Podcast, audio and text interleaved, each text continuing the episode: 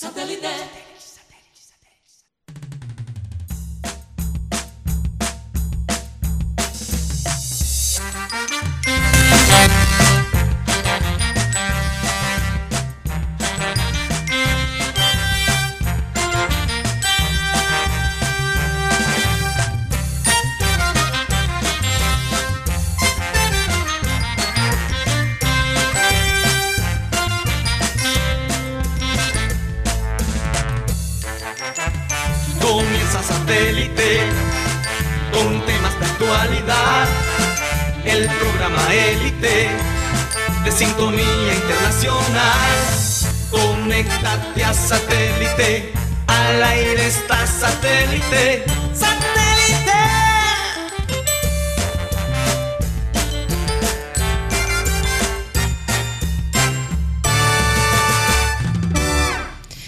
Señoras y señores, bienvenidos a su programa Satélite. Eh, hoy es jueves, en otra época diríamos jueves. Pero se siente como un viernes. Pero se siente como un Se viernes, la como un verdad. viernes, no Aunque mucha gente dice, bueno, el jueves, el viernes, el lunes, cual- cualquier, cualquier día es igual Todo para igual, sí. Todo es igual. Pero las noticias diferentes, eso sí. Siempre hay noticias buenas, eh, Noticia mala hay también. noticias malas, hay de todo un poco. Vamos a darle la bienvenida a la gente que forma parte de Satélite. Tenemos a Mateo Gueidos, tenemos a Yeyito, tenemos a Benjamín Gutiérrez desde su casa. Tenemos en la producción a Tox Camargo, Benji Bula y a Alan Lara, que también se encuentra desde su casa. Y bueno, quien les habla, Karina González. Eh, hoy, como siempre, queremos comenzar con una frase que, que por estos días yo creo que es muy importante que la tengamos en cuenta, porque es una de las actividades, podría ser una de las actividades más trascendentales, y es el leer. Y miren lo que dice Umberto Eco, un escritor italiano. Quien no lee a los 70 años habrá vivido una sola vida, la propia. Quien lee habrá vivido 5.000 años. Estaba cuando Caín mató a Abel, cuando Renzo se casó con Lucía, cuando Leopardí admiraba el infinito, porque la lectura es la inmortalidad hacia atrás. La lectura es la que nos transporta, la lectura es la que nos enseña eh, el caminar del ser humano, lo que nos recuerda cómo vivieron nuestras generaciones anteriores y te da un punto de comparación de lo que estamos viviendo hoy. Es también el ejemplo a, a imitar o a no imitar.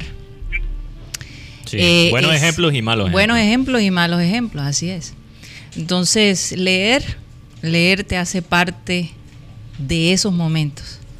No hay duda de ello. Y además, te saca de esa realidad virtual que Sí. vivimos las 24 horas, de esa realidad visual que constantemente tenemos, porque parece ser que, que la gente obviamente ve más televisión y está más frente a una pantalla que, en, en años anteriores. Entonces, el leer de verdad que estimula, te transporta eh, eh, a tiempos eh, distintos de, de la historia y te instruye.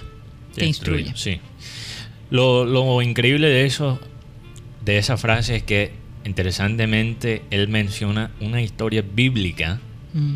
Como literatura. Y yo creo que a veces caemos en la trampa de separar la Biblia de la literatura. Yo creo que las historias de la Biblia también se pueden leer no solo como algo sagrado, pero también como literatura. Son ricas, son historias ricas de literatura. No, y, Entonces, y la Biblia nunca pasa Sí. de moda. La Biblia es un libro supremamente actualizado. Fíjate, algo que me parece supremamente interesante, yo Mm. que me he sentado a leer muchos, eh, muchas entrevistas con escritores y como el proceso de ellos, cómo ellos escriben. Y muchos de ellos, aunque sean ateos o, o no propiamente religiosos, muchos dicen que la Biblia es una de las cosas que ellos tienen con ellos como para inspiración, porque ellos toman de la manera que está escrito la Biblia el estilo que tiene la Biblia. Es todavía de un estilo moderno. Eso, eso es interesante. La diferencia es que sí, eh, eh, ese, ese escrito de la Sí. Biblia fue inspirado por Dios, ¿no? sí. Eh, eh, fue inspirado y el Espíritu Santo eh, es el que te da el discernimiento. Bueno, yo también lo bueno de, de escribir y leer es que para mí, en estos momentos de, de encierro y de- de- de- de meditación, de cierta manera, yo creo que no hay una mejor manera de navegar la parte interior del ser que leer y escribir. Sí. ¿Y qué pasa con las cosas visuales y digitales como tú mencionaste? De cierta manera esas cosas no, nos apagan. Nos apagan. Son muy, también son muy ricas. Y mucho se puede sacar, por ejemplo, de un programa o de una película, de un documental. Sí, ¿verdad? claro. Pero, pero, pero no es lo mismo porque nos apaga. Mientras cuando tú lees, cuando tú escribes, aunque sea, no tiene que ser obra, una obra maestra. Es para tu propia salud mental y psicológica. Yo creo que es muy importante. Por ahí escuché a alguien en, Facebook, o leí a alguien en Facebook que decía que ya está bueno de, de- de dar cátedras, eh, de hacer sentir mal a las personas que no aprovechan el tiempo y no terminan graduados en- eh, o expertos en una materia después de este encerramiento. Que dejemos de, cri- de- de- de- de crear esas, eh, de poner esa presión y esas expectativas. Y yo pienso que esta persona eh, eh, personalmente, ¿no? Pienso que está un poco desenfocada porque tú no tienes que estar en línea en una universidad, tú simplemente puedes leer tú misma, Sí. buscar la información. Es simplemente un llamado. Mucha gente dice, este tiempo es un tiempo que quién sabe cuándo lo vamos a volver a tener. Es un tiempo forzado, es un tiempo que debemos usar inteligentemente para nutrirnos Nutrir. para, para, para, para sacar el, el mejor provecho de una situación que es difícil y que todos estamos viviendo alrededor del mundo. Es muy único. Y cuando tú lees la historia, tú te das cuenta que hubo situaciones todavía más difíciles y todavía la humanidad logró recuperarse. Entonces eso también Sí. te da, te estimula a seguir adelante, te da fe que el ser humano de todos modos es, un eh, eh, eh, es un- una especie que, que lucha por mantenerse. Sí, resiliente. Una especie resiliente. Y yo creo que, mira, nunca ha sido más fácil de llenarse con información. Nunca ha sido, por ejemplo, ahora mismo se puede encontrar libros digitales gratis. Sí, claro. O sea, los clásicos se encuentran en línea gratis. gratis. ¿Cuándo has visto tú eso? Sí. Todo antes se pagaba. Eh, eh, Eh, y- es una oportunidad y la es educación perfecta. es para ahora mismo, la la- el internet y, estas cosas digitales lo han abierto a más personas, no a todo el mundo. Porque todavía tener, por ejemplo, una señal de internet fiel es un Sí, privilegio. es un privilegio, claro. Pero sí. cada uno tenemos, o sea, los libros también se pueden comprar o se pueden prestar. Si, por ejemplo, si tú conoces a alguien que tiene bastantes libros, oye, pídele el favor, préstame un libro. Préstame un libro. Porque lo Los que... libros no se prestan. Porque- bueno, en esta época tenemos que Sí. ser generosos. pero porque, tenemos porque que ¿qué pasa? generosos. Yo creo que la gente que ama leer, que verdaderamente ama leer, yo creo que siempre está dispuesto a compartir ese amor con otras personas. Claro que sí, claro que Y sí. debe ser. así. ¿Sabes, Sí. Adelante. ¿Sabes qué es, lo, qué es lo que hace tan especial a la Biblia? Su nombre, Biblos, Biblioteca de Libros. Exacto. Encontramos, encontramos todos los temas en la Biblia. Así es. Sí, entonces no, si tú no tienes libros Por eso para... es un libro tan actualizado, nunca pasa de moda. Si, si tú no tienes un libro para, eh, para quizás donde empezar, el- la Biblia es una. Y hay una Biblia en casi y, toda la y- casa. y- y tú, y, y Ah. la manera como la Biblia te, te instruye. O sea, Sí. mucha gente ha aprendido tanto de esas enseñanzas. Pero también no hay que leerlo con tanta presión también. Se puede disfrutar como literatura. Eso, Así ese es, es, el mensaje es. que quiero mandar sobre eso. Ok. Bueno, yo quería eh, nombrar los corresponsales, Sí, como siempre. adelante, Mateo. Un saludo para Alex Macías y César Villanueva, que están en Brasil. También eh, Tony Avendaño y Tony Ariza, que están en California. Eh, también nuestros amigos en Europa, Inari García, que está en Dortmund. Tenemos a Alejandro González, que está en Madrid. Tenemos a Edgar Vitorino, también, que está en Madrid. Un saludo para ya él. lo comprometimos. Ya lo estamos comprometiendo con nosotros, nombrándolo como eh, corresponsal. También un saludo para Linda Scarpati, que está en Bolonia, Italia, que a veces aporta desde allá para actualizarnos de la situación en ese país. También un saludo para. ¿Quién más me falta en Europa? Eso es todo. También. Ahí hay un, un sonido, un, un ruido. feedback. Sí, también un saludo para Maelis Chávez, que está en Santiago, Chile.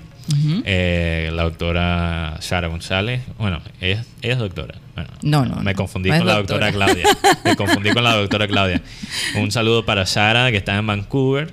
Y nuestro combo en Miami, eh, la doctora Claudia, Álvaro Soto y Iván Garrido. Eh, dejé Miami de último porque quería mandar un saludo muy especial de cumpleaños, un feliz cumpleaños a Así es. Daniel Soto. Daniel Soto. Un, Otro sobrino. Otro- Ayer tuvimos otro primo, Gabrielito. en mi caso primo, Bueno, sí. sí. Y hoy, hoy Daniel, que es un personaje maravilloso, con mucha ima- imaginación, con un talento increíble para la música. para la música, sí. Y, y bueno, eh, afortunadamente él está con su familia el día Sí. de hoy, así que te mandamos un beso y un abrazo muy fuerte desde Barranquilla. No hay, no hay duda que el sentido de humor está en la genética, porque Sí.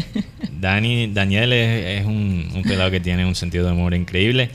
Y también eh, me gustaría que él entrara más de vez en cuando. No sé Mm. si él está escuchando esto, pero si lo está escuchando, Daniel entra más eh, porque tú tienes bastante que aportar. Él, él puede hablar de la música. Eh, su género preferido definitivamente el hip hop, el, el rap. Sí. Y también de los deportes. De los Tiene un swing me- tremendo. Tiene un swing. No baila, pero tiene un swing. Un saludo. Tiene un swing en su personalidad, aunque no baila. Pero bueno. Oigan, O eh, sea, sí. tiene el sabor barranquillero, pero no baila. Pero no baila. Ah, bueno, eso es culpa de la mamá, yo creo. Vamos a echarle la culpa Sí, a la mamá, que es la doctora Claudia. La doctora Claudia, que por cierto, la doctora Claudia va a entrar con nosotros en la segunda media hora y también saludo a los corresponsales locales. Eh, creo que en unos minutos vamos a tener también a Joan Nieto Así es, Bolívar, así es. que nos va a siempre conectar con esa historia tan rica de- del Junior. Sí, sí, la historia del Junior Tengo no hay un que par de olvidarla. preguntas para Giovanni. Ajá. Listo, yo también tengo una pregunta para ti y para Joan también. ¿Qué ibas a decir, Guti? Que lastimosamente para los amantes al humor latinoamericano falleció Carlos Donoso. Él estaba enfermo, su hijo estaba muy preocupado y desafortunadamente... eh, Pero él fallece por el COVID o por... Yo creo que él ya estaba No, padeciendo de un él- cáncer. Él, él- él falleció de cáncer de pulmón. Para los que no saben quién es Carlos Donoso, él era el ventrículo más importante de Latinoamérica Sí. y a nivel mundial era de los mejores. Tenía personajes como Kini, Lalo. Él estuvo Sí, en sí. satélite, en programa satélite, visitando a Claro, González hace sí. muchos años. Ojalá, ojalá, ojalá pudiéramos conseguir algo con eso. No sé si en esa época satélite eh, se transmitía digitalmente. Hay Sí. que, hay que mirar. porque- También Luis Sepúlveda, un escritor chileno que, que estaba viviendo en España, también falleció, eh, creo que hoy, del COVID-19. Él fue muy reconocido como una, una crítica, como una voz en contra de Pinochet, la, la dictadura de, de Pinochet en esa época. Entonces, bueno, también una, una pérdida bastante grande en, en el mundo de la literatura, pero yo siempre, y esto lo mencioné porque esto lo mencioné en la parte digital el otro día, cuando falleció eh, la madre de, de Carl Anthony Towns, este jugador de básquet Sí. eh, dominicano, que obviamente fue, fue muy triste, especialmente que es un talento del Caribe, entonces se siente quizá todavía más... y- y la mamá tenía 58 años. 58, entonces era relativamente, joven. Relativamente joven. Eh, dependiendo, o sea, de las proporciones. pero, pero, pero todavía, eh, o sea, una tragedia definitivamente. Sí. Al mismo tiempo quiero, quiero destacar que tenemos que también mandar mensaje a la gente que tiene que vivir este duelo solo, sin atención, ¿verdad? Sin, sin hacer noticias, porque hay gente que, ha, que está en ese duelo, hay gente que ha fallecido, y esa persona solo se vuelve en estadística y no se vuelve en noticia. Entonces también tenemos que tener esa persona en cuenta en nuestros pensamientos y nuestras oraciones. Sí. Y fíjate que, eh, bueno, por estos días, creo que fue ayer, el presidente Duque, eh, todos sabemos que ahora el, el- el aislamiento se va hasta el 27, ¿no? Creo que habían dicho tentativamente el 23, no estoy segura, no sé por qué lo tenía en mi mente, pero... el- Creo que sí, es el- 27. El, el Sí. aislamiento se va al- 27. hasta el sí, 27. el 27. Y, y de ahí, y le han hecho las preguntas al, al- al- al presidente, bueno, ¿y cómo va a ser después del 27? Bueno, vamos a seguir con lo que se llama un aislamiento preventivo e inteligente. Es decir, que las rumbas se acaban por Sí. un tiempo largo. No va a haber restaurantes, solamente servicio a domicilio, no va a haber eh, bares abiertos, ni discotecas, ni nada de ese tipo. Los establecimientos como los eh, centros comerciales, también bastante restringidos, algunos almacenes abiertos. Me imagino Estadios. los estadios por ahora nada, fútbol, olvídense de eso por un rato. Eh, y esto porque es la única manera definitivamente de mantener la curva plana y no aumentar los casos. Y yo creo que después de, de este encerramiento y ojalá la gente sea inteligente y no salga corriendo eh, eh, Sí. a, los, a, a los centros comerciales, cine no va a haber por un, por un rato tampoco. Entonces, realmente vamos a ir regresando poquito a poco eh, y no hay duda que el 50% lo ponemos los ciudadanos. El gobierno hace su parte, pero nosotros también. Así que esto hay que tomarlo muy, pero muy en serio. Muy en serio, es muy demasiado porque importante. si no, si no, no, no, no vamos a avanzar. Aunque si las cosas se aplanan, eso significa que tenemos que aguantar todavía más, porque es, es crítico mantener eh, eh, esa curva aplanada. Y eso se hace, no se hace y ya.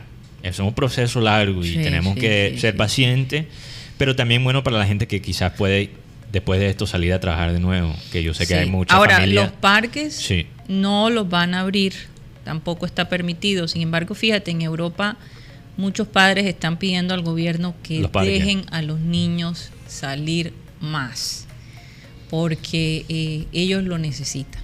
Sí. Entonces, como los niños menores de 10 años, mm, digamos que debe ser por el sistema inmunológico que ellos tienen Sí. tan nuevo, ¿no? Eh, ellos no se afectan tanto, pero también pueden ser portadores, entonces es el inconveniente. Sí.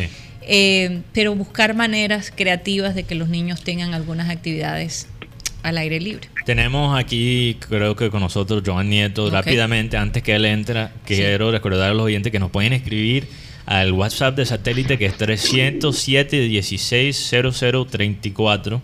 307 16 0034. Eh, mándanos mensajes. Eh, yo tengo una pregunta para los oyentes. Sí. Porque esto se está haciendo muy viral con los atletas en Europa. ¿Cuáles son los futbolistas que te inspiraron ese amor para el fútbol? Mm, buena pregunta. ¿Y cuáles son seis? Y bueno, no tienes que mandar seis, porque seis es bastante. Pero si nos puedes mandar dos o tres, sería Oye, bueno. y también agregarle... Sí. Tolosa. Tolosa, no. Tolosa. Y también agregaría yo esa pregunta a quienes continúas siguiendo, porque eh, Sí. eh, hay tanta gente para seguir ahora mismo en línea, tantos actores, eh, eh, eh, eh, gente que entretiene, gente del fútbol, del, del béisbol, ahora hablando por las redes sociales. Me gustaría saber de pronto a quiénes uno sigue, porque la verdad es que yo llega un momento en que ya yo no quiero ver a nadie hablar. No sé si a ustedes les ha pasado. ¿Qué es un futbolista sin, sin, sin el fútbol? Es una persona normal. Bueno, Se pero vuelven fíjate. demasiado normales, yo creo. Entonces, Pero quizás- eso, eso me parece Eh. una, una, una buena cosa, porque Sí. también humanizas Sí, sí, sí. a estos personajes y no los crees dioses. Porque ¿no? cuando lo crees dioses, porque pi- piensa bien, piensa bien, cuando las cosas van bien, tú dices gracias a Dios. Y cuando las cosas van mal, tú dices, ¿Por qué, hola Dios? Dios, ¿por qué? ¿Por qué? ¿Por qué ¿Por me qué? estás haciendo esto? Entonces es lo mismo con los futbolistas. O sea, o le ponemos un pedestal demasiado alto o le estamos insultando constantemente. Entonces hay que verlo como humano, eso es muy importante. Bueno, vamos a darle paso a, a Joan Nieto, que debe estar allí esperando. ¿Cómo estás, Joan? Bienvenido. Buenas tardes, ¿me escuchan bien? Perfectamente, perfectamente. Como si estuvieras acá, en el estudio. Bueno, pues nada, feliz de estar acá nuevamente con ustedes en satélite y pues nada, demasiado tocado con esa noticia que acaban de dar de, de Carlos Donoso. Hombre, sí. Sí, sí. Bastante duro, la verdad, porque en Oye, mi caso y murió. particular es uno de los humoristas que me sacaron mis primeras sonrisas. Sí. Entonces uno creció viéndolos a ellos y pues, Y murió económicamente bastante mal, ¿sabes? Qué lástima. Eh, un Qué hombre lástima. con, con- con tanto talento y tanta fama, desafortunadamente. Eh, bueno, no sé si él seguía viviendo en Venezuela, eh, Guti, o, o vivía en los Estados Unidos, no recuerdo, o aquí en Colombia. El, el, hombre se movía mucho, el hombre creo que su base estaba en Venezuela, pero él andaba en Estados Unidos, aquí en Colombia estuvo hace poco en el Festival del Humor. Pero lo que pero para los que recordamos a Carlos Donoso, la verdad nos, nos ha dejado una impresión de que murió el hombre, pero nació la leyenda. Sí, señor. Sí, así es.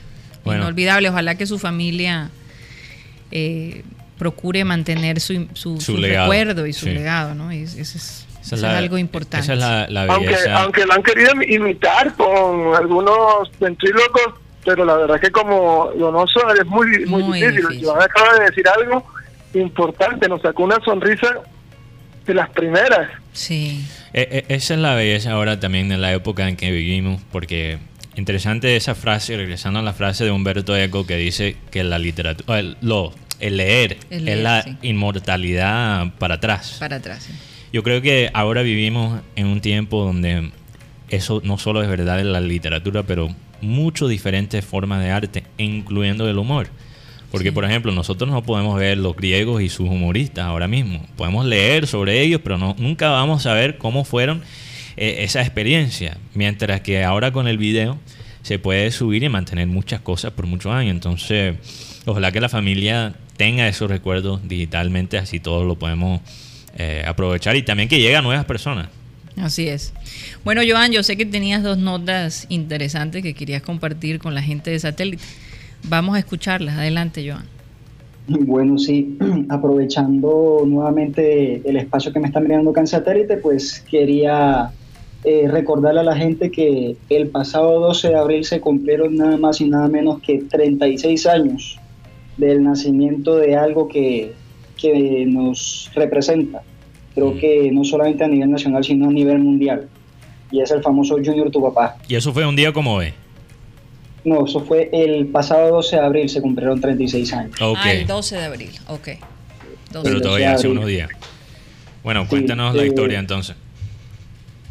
Sí, como les comentaba, pues que todo nació, de cuenta la historia que todo nació una noche, un partido de Copa Libertadores ante el América de Cali, eh, aquí en el viejo Romero Martínez.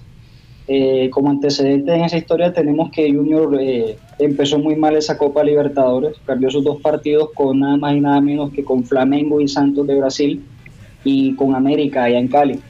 Y el equipo rojiblanco ya estaba fuera de todo de toda opción de seguir en competencia o de clasificar.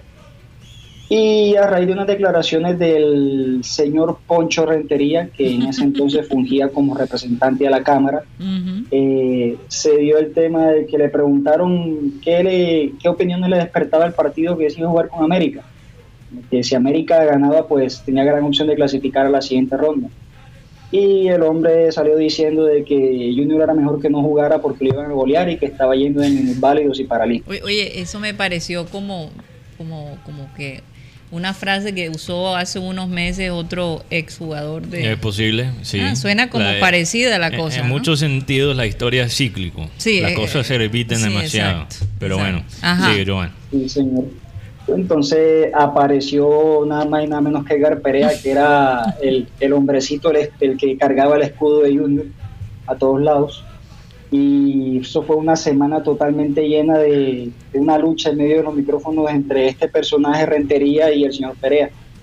Llega la noche del partido y cuando todos en Colombia creían que Junior le iba a dar una mano a la América porque América era Colombia en la Libertadores según todo el mundo y tenía mayor opción de clasificar, pensaban que Junior le iba a dar una mano. Vamos a ver que los jugadores salieron mordiéndose el escudo de la camiseta y han goleado a la América 4 a 1 Lamentablemente no hay audio de la narración, pero es de conocimiento público que Perea cada gol de Junior lo narraba con Oye, pero podemos de pronto preguntarle a, los hijos de Perea si, si ellos lo tienen. A Fernando, eso, Ricardo. Eso sería, increíble. Sería, excelente, sería excelente contar con esos audios porque eso es solamente de conocimiento público, pero escucharlo como tal sería un lujo, la verdad. Te puedes imaginar eso Escuchar la primera vez. salía con cada gol, gol de los paralíticos de Junior, gol de los, de los minusválidos de Junior. Cuando iba al derrama marca el cuarto gol y dice, para que te calle en la boca, Poncho Rentería, Junior es tu papá. Y ahí se quedó. Y ahí nació la frase que... Oye, ¿qué habrá pues, pasado con el tal Poncho Rentería? Se, él, él está vivo todavía. Sí, el hombre todavía está vivo, incluso es columnista en el diario El Tiempo, si no estoy mal. Mm. Ah, wow. Ya no, ya no levanta mucho polvo el hombre. No levanta mucho polvo. Y la gente todavía hablando de Edgar Perea. Imagínate. Y ni siquiera está vivo. Imagínate. ¿A qué se piden ustedes? bueno, tú también tenías una lista, te había dado esa tarea de de vez en cuando tirar las listas. Tú tenías un top 3. Sí. Ah, claro, sí. en realidad es como un top 5, un top 6, pero obviamente vamos a dejarlo en 3 porque, este, por cuestiones de tiempo. Sí. Resulta y pasa que pues por ahí me encontré con un top 3 o un top 5 de los brasileros que vinieron a Junior como grandes promesas y no terminaron en nada. vamos a empezar con el año 1995 cuando vino un señor Marcio Rodríguez Cruz, que de pronto muchos recordarán.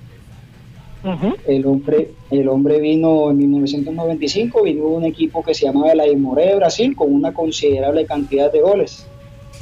Vino a competir el puesto a unos tales Iván René Valenciano y Cristian Montesinos.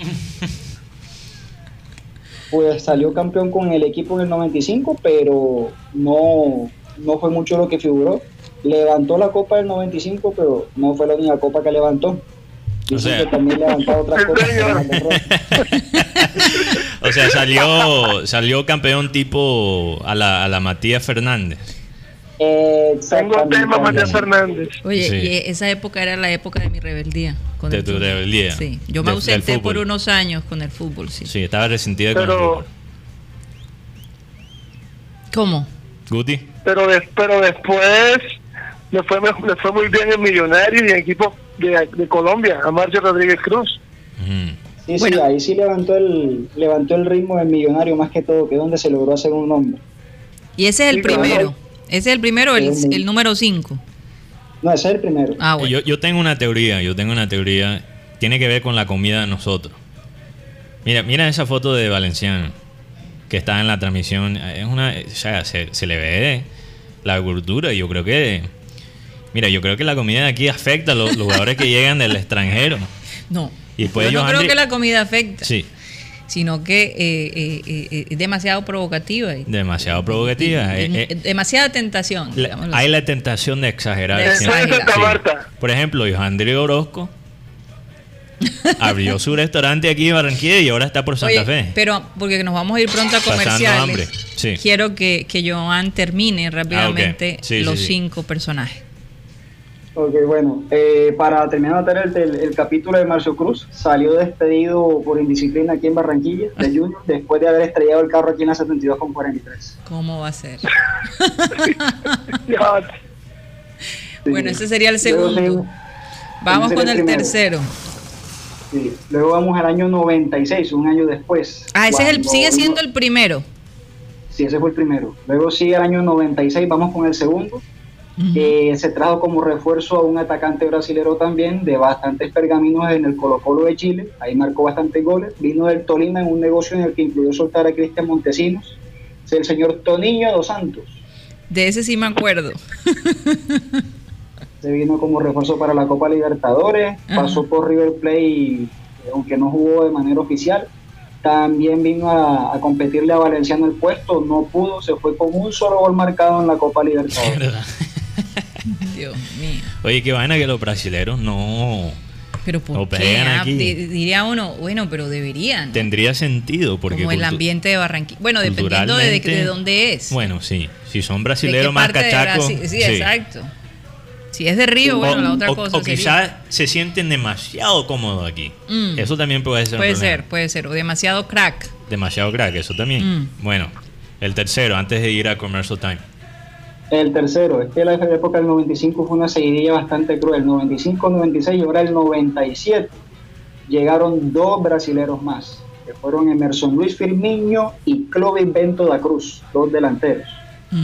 Ambos vienen con palmarés internacionales. El uno jugó en el Hamburgo de Alemania, el San Paulo, el otro jugó en el Benfica, el Victoria Guimaraes de Portugal, mejor dicho, recorrido internacional.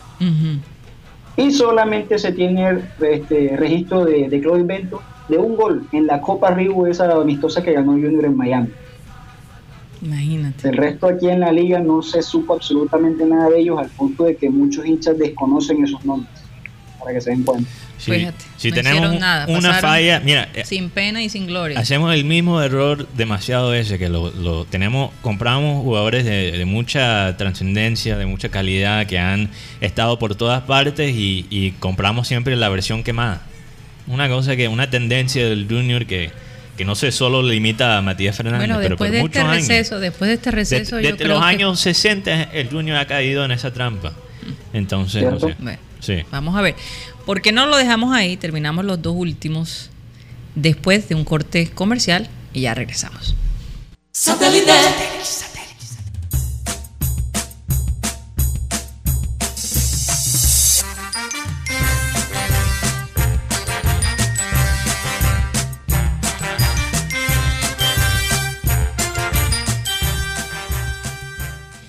Estamos una vez más eh, en el programa satélite. Quería recordarle a, los dueños de establecimientos de la ciudad que si se quieren comunicar con nosotros y comunicarles a sus clientes que están abiertos y que tienen servicios a domicilio, lo pueden hacer y quieren pautar con nosotros. Eh, lo pueden hacer a través, se pueden contactar con nosotros a través del 300 716 0034. Ahí podemos charlar y crear una estrategia para que sus clientes reciban la información que necesita, porque realmente hay muchos establecimientos eh, abiertos y la gente no lo sabe, ni siquiera sabe cuáles son sus teléfonos. Algunos tienen obviamente eh, sus redes sociales, pero pues no todo el mundo les sigue, ¿no? No, y también, también lo que pasa es que a veces tú entras en línea, tratas de encontrar el teléfono de un restaurante y te sale un teléfono viejo. Así nos ha pasado, pero muchísimas, muchísimas veces. Así que si eh, eres dueño de un establecimiento y quieres pautar con nosotros, de nuevo puedes llamarnos al 307 16 0034. Adelante, Yo tengo, antes de entrar con los oyentes activos en nuestras chats digitales, quería hacer un anuncio de Harley Davidson. ellos tienen otra prenda del día, capuchas sin mangas con tachuelas para mujer. Uh. Okay hecho de 96% algodón y 4% poliéster, rizo francés. Mm. Interesante eso, es como Guti.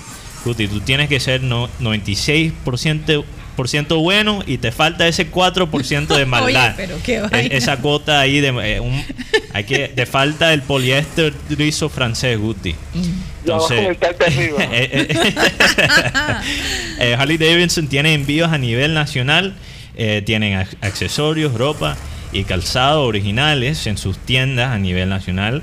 Puedes escribirle a Alejandro Lara en el celular de WhatsApp 313-674-9912. 313-674-9912. Están ubicados en la carrera 51, número 7636, sector Alto Prado. Un saludo para toda la gente de Harley Davidson que está trabajando fuertemente para mantenerse, ¿no? Sí, mantener eh, siempre al día a sus clientes. A sus clientes. Ah, también les quiero recordar que aunque no tenga una moto Harley Davidson, eso no significa que no puedes tener accesorios Harley Davidson. Oye, que las, las pijamas estilo Harleyista están... Están, eh, bueno, tienen eh, pijamas femeninos. Femeninas. Y esto es capucha para mujer, sin manga. Que me imagino que sin manga por dos razones. Por el calor, porque en este fogaje tú te, te fritas con una capucha de mano larga. Y tambilidad por la movilidad. Movilidad, sí, claro. exacto, que, es muy importante cuando estás. Bueno, Mateo, vamos rápidamente con la gente que ha estado activa en el chat de satélite. Ok, bueno, tenemos a por Facebook, una lista larga. Hidraldo Espinosa, Fernando Rafael Vuelvas, que quiere escuchar de la, de la doctora el tema de la parte psicológica en el aislamiento, que es un tema que hemos tocado bastante, pero hay ella, que Ella va a entrar, debe estar entrando pronto y va a hablar de la las tres C de la espiritualidad. Vamos que a es muy importante. Va a ser muy interesante. Dino Silva Fucalde, Iber Rodríguez Monterrosa, Ana Camargo, José Eduardo Arregoses, Arregocés. Al, Arregocés, perdón. Eh, Julio Borja Miranda, Frank Rivera, Rebeca Laosa, Williams Vargas, Jesús Puerta González y Pedro Pico por Facebook. Un saludo para todos los oyentes de Facebook. También fans de YouTube. Eh, Abelardo Pico, Museo Rojiblanco, que es la organización de Joan, eh, para crear un museo para el Junior. También Cristian B. Cristian B aquí tiró sus seis futbolistas. Él dice Roberto Baggio, Rudy Costa, Verón, Álvaro Recoba y Iván Zamorano. Muy interesante eso. Muchos futbolistas de, la, de los 90 y yo nunca he entendido completamente, completamente, eh, por qué la gente, o sea, pone eh, el fútbol de los 90 en un pedestal tan alto. Es que en esa época fue una época muy interesante. Muy interesante, pero si tú el fútbol mira, Pero también de muchos desaciertos. Sí, pero si tú miras, eh, si tú miras, el fútbol de esa época era un fútbol un poco feo, perdóname, los amantes del fútbol de los 90, a mí me encanta, pero si tú miras, Milán de Italia, la Milán de Italia, ganó el título con 36 goles en 34 partidos, es casi un, gol por partido. Por partido. Ganando 1 a 0 casi todos los partidos. Tú me vas a decir que eso fue un poco aburrido. Poco aburrido, pero bueno. Sí, un poco aburrido. bueno, tenía un mensaje ahí especial eh, de alguien que, que nos invitó. Tía Cari, disculpa la interrupción, pero es que tenemos en línea a nuestra queridísima doctora Claudia. Adelante, doctora. solo quería, antes que entre la doctora Claudia, quiero leer una, un mensaje, eh, doctora Claudia, rápidamente. Que, ¿Pero ya leíste la gente de YouTube? Sí, bueno, ah, para terminar la lista, Milagros Zamudio, Enrique Martínez, Nicolás Acosta Esmeral y Nina Dulce. Pero aquí eh, nos llegó un mensaje por el WhatsApp bien interesante. Un saludo para Nicolás Badreto que está en Juan Mina. Él dice felicidades por continuar con el legado, los felicito. Y de paso, ahora que salgamos de esto, los invito a un sancocho de Guandur. Seguimos en contacto, Aquí la gente de producción dijo que, también iba. Sí, Nicolás Barreto, te acepto de una sí, sí, sí, esa, e, e, esa, oferta. Mateo no ha probado el sancocho de Guandú. Yo sí he probado el sancocho de Guandú. ¿Tú lo has probado? Sí, sí. Por cierto, era... Ah, bueno, eh, eh, esa invitación es para bastante gente, Nicolás. Pero te voy a decir algo, ese era el sancocho favorito de Fabio Poveda Márquez. Interesante. Hace rato que no como uno, me gustaría comer uno. Bueno. Lo extraño. Y si me lo quieres mandar a domicilio, también te lo acepto. también te lo acepto. bueno, vamos a darle pase. Eh, bueno, Joan, no has terminado los últimos dos. Vamos a darle pase un momentico a la doctora Claudia y continuamos con esos últimos sí, quédate con nosotros. No te vayas, Joan. Adelante, adelante. ok, adelante, doctora Claudia. ¿Cómo estás? Buenas tardes. Muy buenas tardes a todos ustedes, a nuestros amigos oyentes. Eh, las tres Cs de la espiritualidad es un tema que creo que cobra mucha vigencia en estos momentos. Eh, y yo quería decirle que esas tres Cs son conexión, compasión y contribución. Porque la espiritualidad, es que la espiritualidad va más allá de la religión, ¿verdad? Entonces, cuando hablamos de espiritualidad, nosotros los psicólogos, por ejemplo, eh, a veces nos da un poquito de, temor entrar en ese tema con un paciente porque pensamos que, que nos puede decir, yo no creo en Dios, yo no quiero hablar nada de religión y de pronto ya no quiere ni siquiera seguir en la terapia solamente porque le tocaste el tema. Mm. Pero cuando, cuando le decimos, mira, es que vamos a hablar un poquito de, esas conexiones que tú tienes. Primero, eh, contigo mismo, ¿verdad? Eh, que tanto te conoces a ti mismo, a tu cuerpo, porque el cuerpo también nos habla, nos manda señales. Y, y que, tanto te, conecta, te conectas con, el universo y de pronto con un ser superior, eh, con un ser que va más allá de, de lo que nosotros podemos imaginar y empezar por ahí, empezar por ahí a descubrir cuáles son esas ideas que tiene la persona acerca de esas conexiones. Es como menos impositivo o menos eh, agresivo entrar por ahí y, explorar un poquito qué tiene esa persona, qué ideas tienes acerca de la espiritualidad. No sé, un momentico, doctor, no sé si es Joan o es... Sí, hay eh, un ruido ahí que Guti, pero, pero bájenle un poquito al, a la radio, ¿no?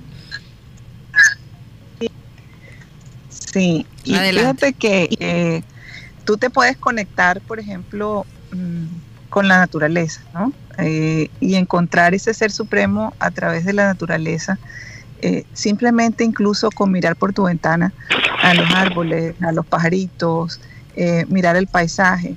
Se ha comprobado que en los hospitales los pacientes que tienen vista a, a un jardín o vista a los árboles o tienen o pueden acercarse a una ventana y ver algo de la naturaleza, se recuperan más rápido que aquellos pacientes que solo tienen de vista eh, una pared roja ahí eh, al pie de la ventana. Claro. Entonces fíjate cómo, cómo la naturaleza juega un papel muy importante en nuestro estado mental, en la, para, para, nuestra capacidad de relajarnos, nuestra capacidad de, eh, de sentir que, que, somos parte de una gran, gran creación que va más allá de nuestros problemas, de nuestras eh, necesidades, de nuestras angustias y de nuestras ansiedades. Sí, me, encanta Fíjate que hay mucha gente, doctora, que eh, está cultivando eh, pequeños cultivos de, tomate o de, de, algunas frutas. Esto ayuda eh, como a tener tu mente un poco activa, ¿no? Y, y, te, y te, crea también mucha emoción, ¿no? Cuando estás cerca de, tal vez el cuidar una matica o, sembrar una semilla y ver cómo cada día vas, va, va, va, va creciendo esta semilla, eh, eh, eh, es maravilloso, es un proceso que tú puedes observar incluso con los niños, en fin, no sé, pueden ser pequeños proyectos, ¿no? Sí, también, doctora Claudia, me encanta eso, lo que tú dijiste, porque esa manera de pensar de la espiritualidad como tu relación con el universo. Porque si tú piensas, todos, según la ciencia, todos estamos, tenemos nuestras raíces en la misma partícula. Todos salimos de eso cuando se creó el universo. Entonces, si tú, si tú piensas bien, significa que hay una conexión entre nosotros y todo que está también en ese universo. Bueno, ayer precisamente Abel González lo decía. Sí. Lo de la, lo, de la alineación de los planetas y cómo nosotros formábamos parte, cómo nuestro, incluso nuestro estado de ánimo sí. formaba parte de eso. Tú y, y una, una planeta vienen del mismo, del mismo partículo una vaina y, es que, y es que y es que si tú te pones a, mirar no el bueno eh, si, si, si leemos la, eh, la Biblia por ejemplo que es el libro por excelencia del cristianismo de la historia del pueblo judío nos dice que, que, el cuerpo es el templo es, es nuestro templo es el templo en donde mora Dios también. Entonces cuando tú te conectas también con tu propio cuerpo y, y, empiezas a aprender a saber cuáles son las necesidades del cuerpo, cómo lo puedes cuidar, cómo no lo puedes transgredir con, con, excesos, en fin, te estás conectando también en parte con Dios y con ese creador, ¿verdad? Que está ahí, que está ahí adentro. Y, y, cuando la gente, eh, cuando los seres humanos eh, morimos y, definitivamente el cuerpo se desintegra, queda siendo parte de esa misma tierra, de donde salimos. Entonces hay una conexión muy fuerte con, el cuerpo, con la naturaleza, con el universo. Pero la segunda C, que es la C de la compasión, nos lleva más a conectarnos con los demás, porque también conectarse con otras personas, con otros seres humanos es importante. Y sentir compasión, e, e, ese sentimiento que nos hace eh, comprender el dolor del otro, entenderlo, poner su lugar, ¿verdad? Eh, y, y, entonces realizar eh, ya actos que van a llevar a, de pronto mm, mejorar las condiciones de, de, otro, ser, humano. Entonces ya, ya, ya irían eh, las tres C porque ahí también estás contribuyendo, estás aportando algo a este mundo en donde te encuentras, ocupas un espacio, ocupas eh, estás consumiendo también parte de este universo y hay que devolverle algo al universo a través de otras personas, a través de, eh, cuidar el planeta, a través de eh, contribuir con, el mejoramiento de las condiciones de vida de, alguien. Y, eso mismo también decía la Biblia, decía, ama a Dios y ama a tu prójimo. Son las dos, dos pilares allí. Más importantes. importantes. Sí. Exacto. Eh, fíjate que por estos días, mm. o, hoy, vi un artículo sobre Carlos Vives donde decía, este es un momento en donde todos los que tenemos tenemos que ayudar a los que no tienen. Eh, eh, si nosotros tenemos asegurada nuestra comida, comparte algo con el que no lo tiene, busca la manera de ayudar. Es muy, muy importante. Yo creo que el ser humano lo necesita, es parte de su naturaleza, como tú lo has dicho. Esa sería la gente, hay gente que se aleja de la espiritualidad porque simplemente tuvo traumas eh, con alguna iglesia, con algún grupo, ¿verdad? Eh, en donde de pronto se sintió abusado, se sintió incomprendido y dijo, yo no quiero saber más de Dios, yo no quiero mm. porque relacionaron religión con Dios. Y, realmente tener una relación con el Ser Supremo es algo supremamente benéfico. Fíjense que yo ayer precisamente estaba cayendo en o, hoy, eh, que está de cumpleaños mi hijo Daniel Soto, a quien le mando un beso, un abrazo. Sí, aquí lo felicitamos al principio del programa. ah, bueno. Eh, ayer, hace un año, eh, se estaba incendiando la Catedral de Notre Dame. Así es. Ah, lo mencionamos. Y todo el mundo empezó a decir, a hablar de las profecías de Nostradamus, que Nostradamus hablaba de que eh, un, monumento grande, religioso, se iba a caer, en fin, y todo esto, ¿no? Y, Abel González lo estaba comentando en su programa de, hoy, del año pasado. Y, justo era en la época de Semana Santa, ¿no? Entonces, mm.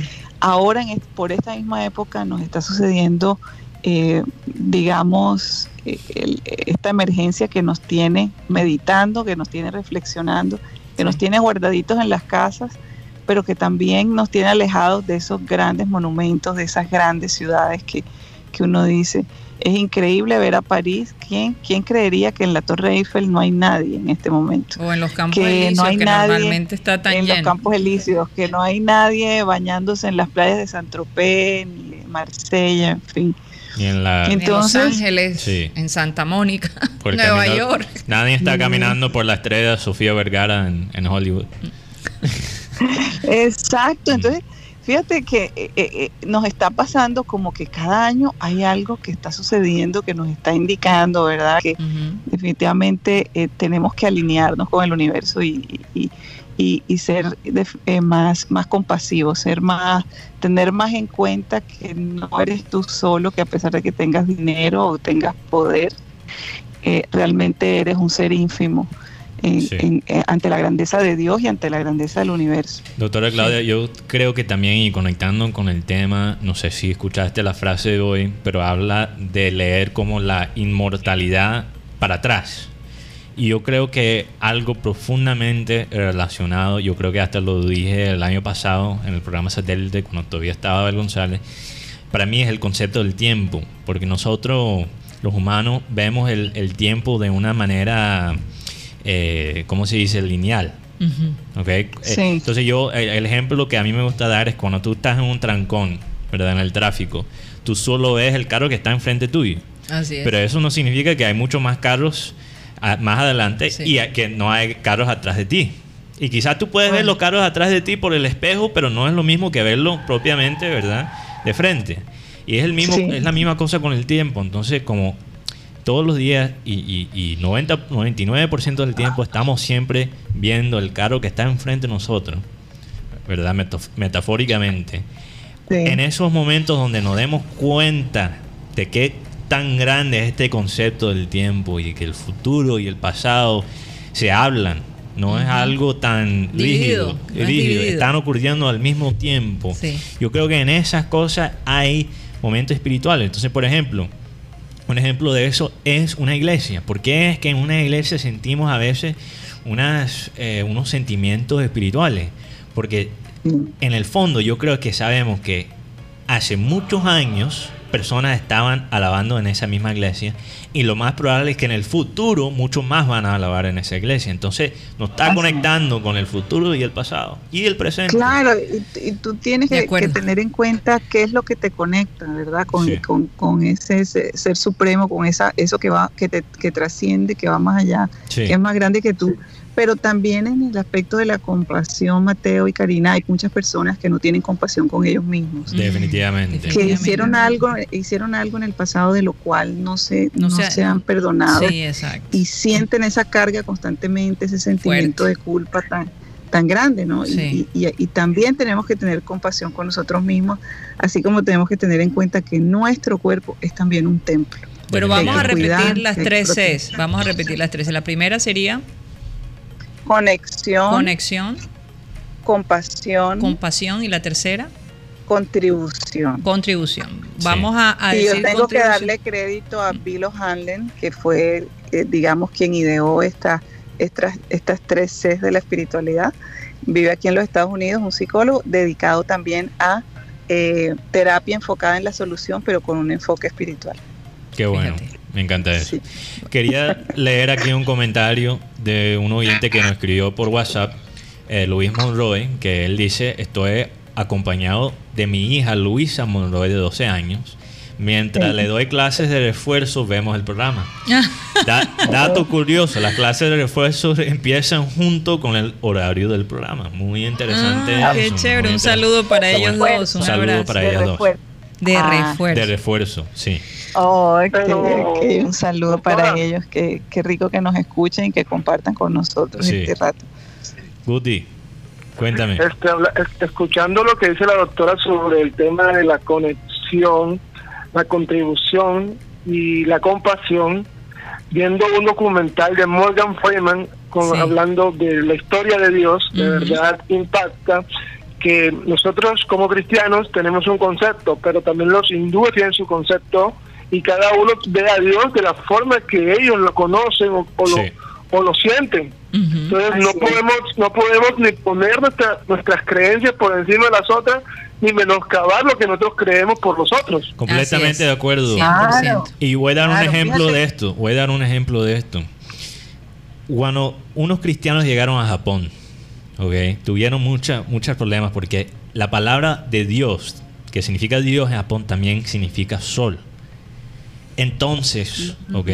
Cuando ellos hablaban de Dios, estos cristianos portugueses y españoles que llegaban a Japón, eh, eh, eh, los japoneses que se convirtieron en la iglesia empezaron a alabar el sol. Y los cristianos que llegaban a Japón se ponían bravos con ellos. ¿Cómo no pueden entender que Dios no solo es el sol? Porque no tuvieron allí como una de las tres es la conexión de ellos, no trataron de entender su, cultura. Y yo, por lo menos, si el Dios existe, yo creo que no hay que ponerlo, no hay que ponerle límites. ¿Quién, ¿Quién sabe? Quizás Dios se mostró en diferentes maneras a diferentes culturas. Una posibilidad. El ser humano siempre ha buscado eh, algo más grande, ¿no? Eh, está dentro de nosotros esa necesidad de, un ser superior, de un ser superior, de apreciar, porque incluso el arte es una manera de conectarnos con, con lo grande, con definitivamente, yo, yo, yo, me pongo, yo me imagino a Miguel Ángel, a Leonardo da Vinci en aquella época, ¿por qué no han habido seres humanos que hayan logrado crear obras eh, tan grandes como las que esos hombres crearon en su época, ¿no? Y, que, y que no solamente sabían de arte, sabían de ciencia, de medicina, eh, eran realmente eran muchos de ellos inspirados, muchos de ellos inspirados. No, y, interesantemente, antes que vamos a comerciales, eh, cuidado ahí con el micrófono, estoy sintiendo un feedback, feedback de algunas de las personas en Skype. Bueno, comerciales no, que nos, despidamos del sistema cardenal. Del sistema cardenal. Rápidamente, un dato curioso, Shakespeare escribió muchas de sus mejores obras mientras que estaba en cuarentena, prácticamente por la plaga. Fíjate. Como, Romeo y Julieta, Antonio y, Cleopatra, eh, Macbeth, muchos que son considerados algunos de sus mejores obras, fueron escritas en momentos como este. Entonces, eso, eso no significa que, que tenemos que crear ahora mismo una obra de arte que, va a durar. No es para ponerle expresión, Exacto, no es, no es para ponerle expresión, pero escribir y crear, aunque sea un dibujar, y hazlo por tu propia salud. Sí. Por tu propia salud. Es muy y tenemos que aprender a ser autodidactas. Autodidacta. A, enseñarnos nosotros. La butifarra de Mateo. la butifarra de Mateo. Bueno, Mateo, rápidamente, porque tenemos que despedirnos del sistema cardenal. ¿Cómo nos pueden seguir a nivel digital? Porque Joan nos va a decir los últimos dos jugadores digitalmente. Y yo también quiero escuchar, eh, tenemos más respuestas de los oyentes sobre los seis futbolistas que le tiraron ese amor para el fútbol. Y quiero hacerle la misma pregunta a Joan. Entonces nos pueden seguir digitalmente por Abel González Satélite en Facebook, por Programa Satélite en nuestro canal de YouTube. También este programa va a salir como podcast, como audio, esta tarde en la aplicación de música y podcast Spotify. También seguimos solo audio por el radio digital que es TuneIn, donde estamos como Radio Caribe San. Así es, y seguimos sintiendo el feedback, no sé quién tiene el, sonido de la radio un poco alto, ahí lo sentimos. Pero bueno, quiero decirles a la gente de Sistema Cardenal que mañana estaremos aquí, que nos pueden encontrar de 1 y 30 a 2 y 30. Así que nos despedimos de Sistema Cardenal y seguimos digitalmente. Nos encontramos mañana. Satélite.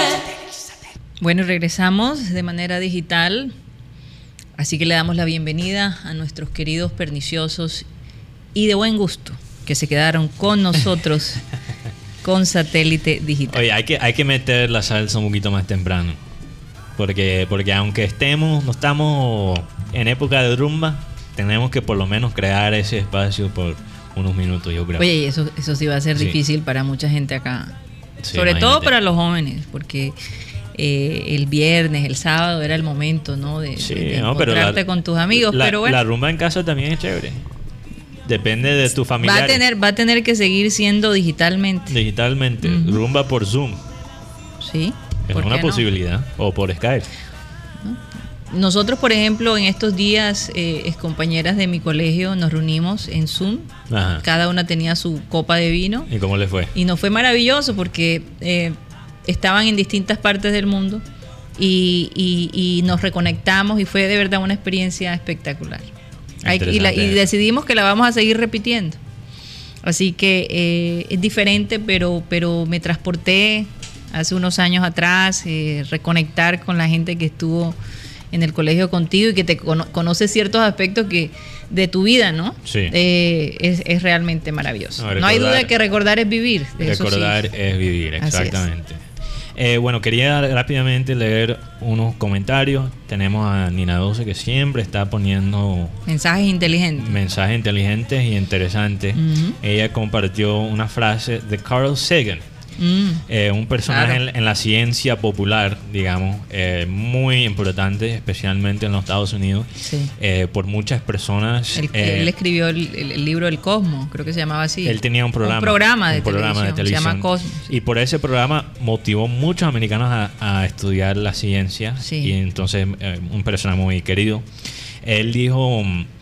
la escritura es tal vez el más grande de los inventos humanos una persona que no se conoce entre sí, personajes de libros de épocas lejanas rompen la cadena del tiempo. Un libro es la prueba de que los humanos son capaces de hacer que la magia funcione. Estoy completamente 100%, Transcende cualquier tipo de de, situación. no, no, de situación, de... De evento. No, obstáculo. Ah, sea, sea la distancia física o la distancia del tiempo o de las distancias de, entre nosotros y mundos inventados también. Esa es la magia de la literatura. También varios oyentes por Facebook compartieron su lista de los jugadores eh, que le inspiraron a amar el fútbol. Aquí tenemos Fernando Rafael Vuelvas Mesa que compartió estos cinco. Pibe, Valenciano, Ronaldinho, Pirlo y Salah. Me encanta esa ah, lista. Esa lista está muy chévere. Y la lista tiene como personajes de como cada época. Me, gusta bastante esa lista. Bien actualizado. Bien actualizado también con Salah. Estoy de acuerdo con ese. Eh, también tenemos Julio César, Borja Miranda, que manda Calero, Higuita y Pibe. Mm. No hay duda que para mí Pibe bueno, Higuita fue un personaje. Higuita, pero yo no pude, yo no viví la, época de Higuita. Él, él, le ponía mucha emoción. Pero yo sí vi al pibe en los últimos años del pibe. Oye, es que Higuita, yo recuerdo cuando él recibía la bola, a veces nos daba susto porque Higuita se salía del arco y empezaba, eh, tú sabes, a dar pases. Y, y Higuita era tremendo arquero, pero tenía sus errores también. o sea, tenía sus pateadas de escorpión, pero también tenía su, sus errores. Entonces, él era eh, los dos extremos a veces. bueno, Joan, ¿cuáles son? Bueno, termina la lista. una dosis de locura. De locura. y locura. Es que los locos son capaces de cosas supremamente espectaculares y también son capaces Oye, antes de pasar a Joan, eh, quiero asegurarme, ¿la doctora Clara todavía sigue ahí? ¿O ya se fue? Ya se fue. ya ah, se fue, ok. Ok, seguramente ya llegó a su cita porque la doctora Claudia es bastante ocupada, pero bueno, muy linda la enseñanza de. Definitivamente. Aquí muchos de los oyentes apreciaron el mensaje de la doctora Claudia, como siempre, como siempre. Sí. Bueno, Joan, termina esa lista. Sí, vamos a terminar los últimos dos personajes que pasaron sin pena y gloria por el Junior. Brasilero específicamente. Sí, exacto. Bueno, nos vamos ahora al año 2005 cuando Junior defendía su, su, puesto de campeón en la Copa Libertadores, de campeón de, Colombia obviamente, y pues hizo varios esfuerzos para tener refuerzos a la delantera, y se trajo del Barcelona de Ecuador al que era apodado el terror de los defensas, un brasilero llamado Rodrigo Teixeira Pereira. Rodrigo Teixeira, interesante. El, el, hombre vino y nada más duró tres meses aquí en Junior. El mayor logro que consiguió fue anotarle cuatro goles y ser la figura, porque logró eso en un partido contra América en el que ganamos 5 a 3. Recuerdo mucho ese partido que yo estuve presente y el hombre pues bailó samba esa tarde en el Metropolitano. samba en América, ¿para qué? Mm. Pero de ahí para adelante no, el hombre no dio pie con bola y es la hora y todavía está jugando. no puede ser. Y 43 años, si no estoy mal, y está jugando en la segunda división de Paraguay. Ah, de Paraguay. Oh, qué maravilla. Yo me estaba imaginando quizá, no sé, las Filipinas o algo ahí exótico. Sí, el hombre está con su edad todavía rompiendo defensas, pero de carro debe ser. Lo voy a buscar aquí. Interesante eso. Bueno, ese sería el número 4 y el número 5. El número 5 vamos para el año 2000, para el año 2013, cuando vino un recordado delantero, brasilero también, ya que se está riendo por ahí. El hombre, este, estábamos adoleciendo desde la partida de Carlos Vaca en el 2011 de un buen delantero. Y vino el descalabro de, Teófilo Gutiérrez en su segunda venida, que no pudo aportar mucho, y Dairo Moreno también. Y Tolosa, que en el momento también no estaba produciendo mucho. Vino el, hombre, vino el hombre que es Marcelo Macedo. Claro que me acuerdo. El hombre vino con un palmarés amplísimo, pasó por alrededor de 22 equipos, 38 goles, dijo que había jugado con Romario en el Fluminense, mejor dicho. Y vino y tanto era que el hombre entraba y al final la gente lo coreaba y lo pedía, pero era por pura recocha porque el hombre en realidad no hacía nada. la rompió totalmente, pero el vidrio de la, de, vidrio de la ventana porque no rompió más nada.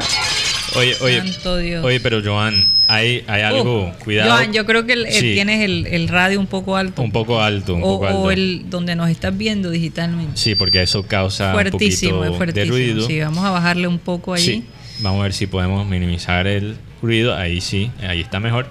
Eh, Joan, yo creo que tenemos que, como hemos dicho varias veces desde que empezó la cuarentena, tenemos que tomar este tiempo para aprender el pasado. Y una de las cosas más consistentes que, que noto en esa lista de cinco es que eh, o seremos nosotros, no sé. Vamos a preguntar a la gente de producción porque de verdad que es como difícil. Vamos a dejar que, que la gente de producción trate la llamada. Ok. La cosa más consistente que he notado es que eh, esos jugadores siempre eran para reemplazar a alguien. Y eso es un problema que tiene el Junior. Buscar el reemplazo de una grande figura. O estaban ahí para tratar de tumbar a alguien, por ejemplo, tratar de quitarle el puesto a, Valenciano. Pero, Pero por ejemplo, Mateo, en el tema de Macedo, no solo fue Marcelo Macedo, también fue Manuel Perea, un argentino que tenía buenos números, que era un buen jugador de All Boys, pero nunca jugó. En esa temporada ninguno de los dos tuvo, si tuvieron 70 minutos entre los dos fue mucho. Sí. O sea, vinieron y este también tiene que ver mucho con la falta de organización del equipo. Sí, sí, e, eso, eso es lo que iba a decir, falta de organización. Junior le cuesta trabajo con estos periodos de transición. ¿Y tú sabes lo que eso me dice? porque casi todos sus jugadores también tenían unos buenos, buenas estadísticas en otras ligas. No siguieron las estadísticas, quizás oyeron de otras personas de la calidad de estos jugadores y quizás no fuera a ojear el jugador mismo. O sea, o, lo vieron jugar muy poco. No, no hicieron todo el trabajo de, de, de verdad ver cuáles son las calidades de estos jugadores. Entonces, llega al jugador por su fama y no por lo que él hace en la cancha es, una trampa en que cae el, el Junior Lo que pasa es que eso pasa cuando, y yo pienso que eso ha ido cambiando poco a poco, pero cuando un equipo es visto como un hobby, sí, sí. Eh, para un grupo de personas específico, no propiamente para la ciudad, sí. Eh, ese tipo de cosas pasan. Es posible, es posible. yo creo que pasa mucho, impacta pasa mucho. también el tema de que cuando contrata jugadores, porque tu amigo es el representante, no porque tenga el caso de Rodrigo Teixeira tenía que marcar muchos goles en Barcelona de Guayaquil. pero como tú dices, la necesidad de, de Junior en ese momento no era un delantero neto y cabeceador, sino un jugador que tocara la pelota con Martín Arzuaga, con Omar Pérez, pero si estás buscando un delantero que nada más es, la arriba, yo, yo cabeceo, tampoco Junior nunca ha tenido esa característica en, su fútbol. Sí, sí, definitivamente. Eh, eso es lo que pasa cuando... El trabajo de poder investigar al delantero y simplemente confiaban en la palabra del representante. Eso, eso es lo que es exactamente lo que yo pienso. que estaban confiando demasiado en, en, la, en el fama, en la fama que, del jugador, que eso siempre se puede manipular. ¿Y qué pasa? también, como tú dices, Guti, eso pasa cuando hay una falta de identidad en la organización. Porque después se vuelve más difícil encontrar la gente que te hace el trabajo cuando tú ni siquiera sabes cómo tú quieres hacer el trabajo. Creo que ya se nos fue el sonido ahí. No. Ok. Todavía, sigue. Todavía sigue. Estamos... No sé, Joan, eh, de verdad que te pedimos que, que trates de, de, bajar completamente el, el volumen porque eh, es un poquito difícil para nosotros escuchar. Sí, estamos escuchando ese, ese ruido. Pero bueno, continuamos. Eh, yo quería también, también, uy, Guti, ¿cuáles son tus jugadores? Porque aquí nos dieron otro ejemplo que es Michael Ballack, que dice un oyente, dice un oyente que tal vez a ella le gustaba Michael Ballack, que era alemán, porque tenía pinta de latino.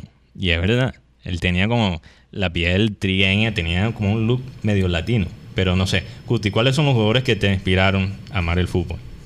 Primero que todo, Carlos Valderrama. Luis Figo. Luis Figo. Siempre a los portugueses. Zinedine Zidane. um, un holandés llamado Dennis Bergkamp.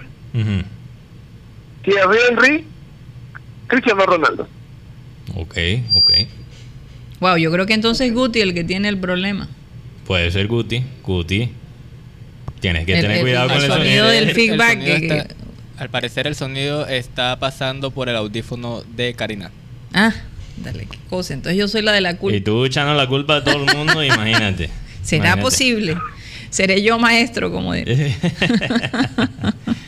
Pero hoy, hoy, estuve viendo un poco de, noticias y la primera noticia que voy a dar, después de tantas, habló el Tren Valencia sobre los jugadores que les gustan y habló muy bien de los jugadores que están en el Junior. Teófilo Gutiérrez y Miguel Ángel Borja. Qué interesante. Así, hoy tenemos el cumpleaños de Luis Fernando Muriel, 29 años. Oye, ayer hablamos de él. Oye, sí, qué casualidad. ¿Cuántos años tiene Muriel? 29. 29 años. Oye, y yo le quería preguntar a, a Joan si ha escuchado alguna última noticia, porque ah, yo no sé por qué tengo el presentimiento que cuando regresemos de nuevo, cuando el Junior regrese, no necesariamente Comesaña va a ser el técnico. No sé qué ha escuchado él al respecto. Bueno, eh, respecto a noticias de Junior, lo último que supe respecto a Comesaña es que habló y dijo que en la directiva no habían hablado absolutamente nada de rebajar sueldos. Fue lo que dijo él. Mm. Pero respecto a, a, movimientos en la, en la nómina, a novedades, no, no se ha dicho absolutamente nada. Las redes de Junior se están moviendo constantemente, enviando videos de jugadores que se preparan. lo digo, lo digo individualmente. Lo digo con mucho respeto, pero como él está en el grupo de personas que van a estar restringidas por la edad, eh, por ser contagiados, eh, eh, él va a tener bastante dificultad en poderse movilizar, ¿no? Porque eh, aunque esta restricción se levante, eh, las personas que tienen el mayor riesgo son las de 70 para arriba. Entonces, por cuestiones de salud, en el próximo año él va a tener que tener mucho, mucho cuidado. Entonces, yo me pregunto cómo va a manejar el junior eso, porque yo creo que es posible que él tenga que retirarse forzosamente. Oye, es un muy buen punto. ¿Qué va a pasar con los técnicos? Porque hay mucho, especialmente en Colombia, de la tercera edad. Y yo pues creo que. imagino o infiero de que en el caso de que Comesaña no sea reemplazado, continúa al mando de Junior, eh, de pronto tendrá que hacerlo dejando a alguien encargado en el banco y él dar instrucciones por celular o alguno de esos. Wow, pero eso es difícil emocionalmente para los muchachos. Pero tú sabes que yo creo que es una bendición. Yo creo que es una bendición. ya lo hemos visto en el pasado. por lo que puedo escuchar, Comeseña terminaría la cuarentena en, mayo, ¿no? En mayo 31, pero eso no significa... Y el empezaría en junio. Sí, pero todavía él corre el riesgo de ser contagiado. El riesgo latente, claro. Sí. Y es una persona de, mayor de 70 años, entonces eh, eh, eh, él no va a poder viajar con la frecuencia que viajaba antes. Y, la realidad es que para las personas de la tercera edad, la cuarentena por ahora es hasta el 31 de mayo. Pero no sabemos si se va a extender, si eso va a ser parte, parte también de la cuarentena inteligente. Sí. Entonces, y como dice Karina, él todavía va a tener que practicar la distancia social por su salud. Entonces, bueno, yo creo que podría ser una bendición si él tiene que dirigir el, equipo de, la casa, porque si tú analizas, en esa época donde él estaba sancionado por la pelea que tuvo con, este técnico de Cali, ¿cómo se llama, cómo se llama ese técnico? Pusineri. Pusineri, yo siempre recuerdo que tiene un nombre italiano. Eh, con, Pusineri, eh, el equipo mejoró. Y supuestamente él todavía lo estaba dirigiendo. Ahora, yo tenía en, ese, en esa época mis dudas de eso, pero ahora lo creo que él estaba dirigiendo el partido y quizás lo hace mejor remotamente. Bueno, eso el tiempo lo dirá, ¿no? Hay personas que nacieron para el trabajo remotamente y quizás Comesaña es uno de ellos. Sí.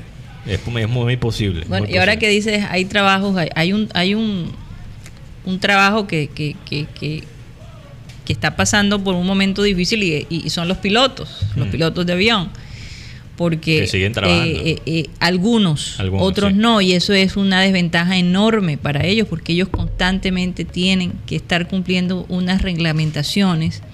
Por ejemplo, ellos tienen que tener tres vuelos mínimos, tres despegues y tres aterrizajes mensual y lo mismo en la noche. Y si ellos no tienen esa rutina, pues los deshabilitan hay unas reglas muy complicadas en la cuestión de los pilotos. Y lo que pasa, bueno, uno pudiera decir, bueno, pero para eso existen estos simuladores, ¿verdad? Pero no hay muchos eh, dispuestos para, los, para todos los pilotos que están en este momento sin, sin trabajar.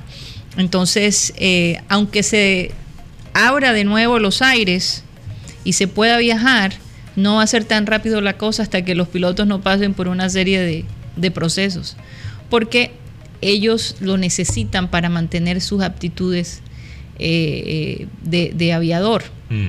Entonces, eh, esto, esto es una cuestión bastante delicada en donde todas las, donde las instituciones que supervisan van a ser muy, muy estrictos porque la persona que maneja un avión tiene una responsabilidad enorme. Enorme. Y si no tiene la parte mental y física eh, no van a poder ejercer su trabajo así como que enseguida, aunque ya se, se nivele la cosa.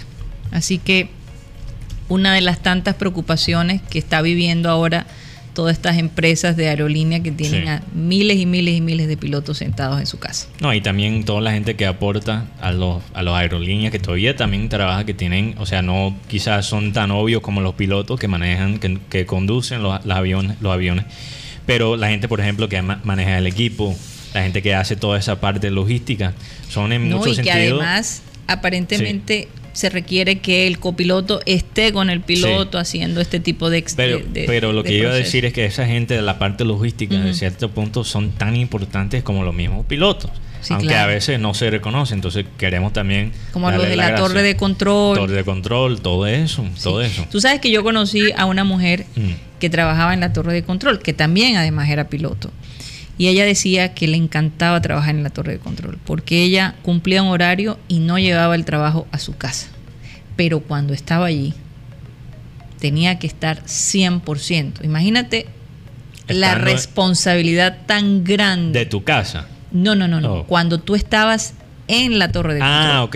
Ella, ella lo que las le encanta. Decisiones. Sí, las decisiones que hay que tomar. En tus manos están vidas. No sé si, eh, no sé si tú recuerdas, Mateo y Karina, recuerdan lo que pasó con el Chipecoense, los que murieron en el accidente. Sí.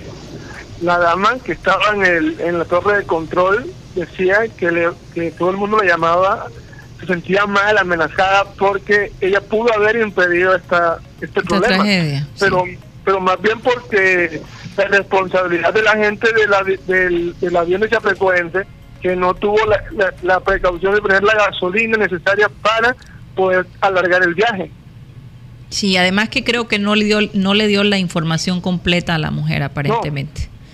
No, dio toda la información. Entonces, eh, eh, un trabajo en equipo. lo que sí, obviamente, pero lo que ella decía era que cuando ella terminaba su trabajo en la torre de control y llegaba a la casa, no tenía que llevar con ella su trabajo, como mucha gente que trabaja en tecnología o, en otro tipo de, industria, que a veces llega a la casa pero tiene que seguir trabajando. Ella decía, esta es la parte más increíble. Yo de verdad llegaba a mi casa a descansar, pero lo había dado todo por ocho horas en, una torre de control. Oye, se nota que Tox está haciendo los imágenes de apoyo porque casi todos los pilotos que ha mostrado han sido mujeres. Entonces,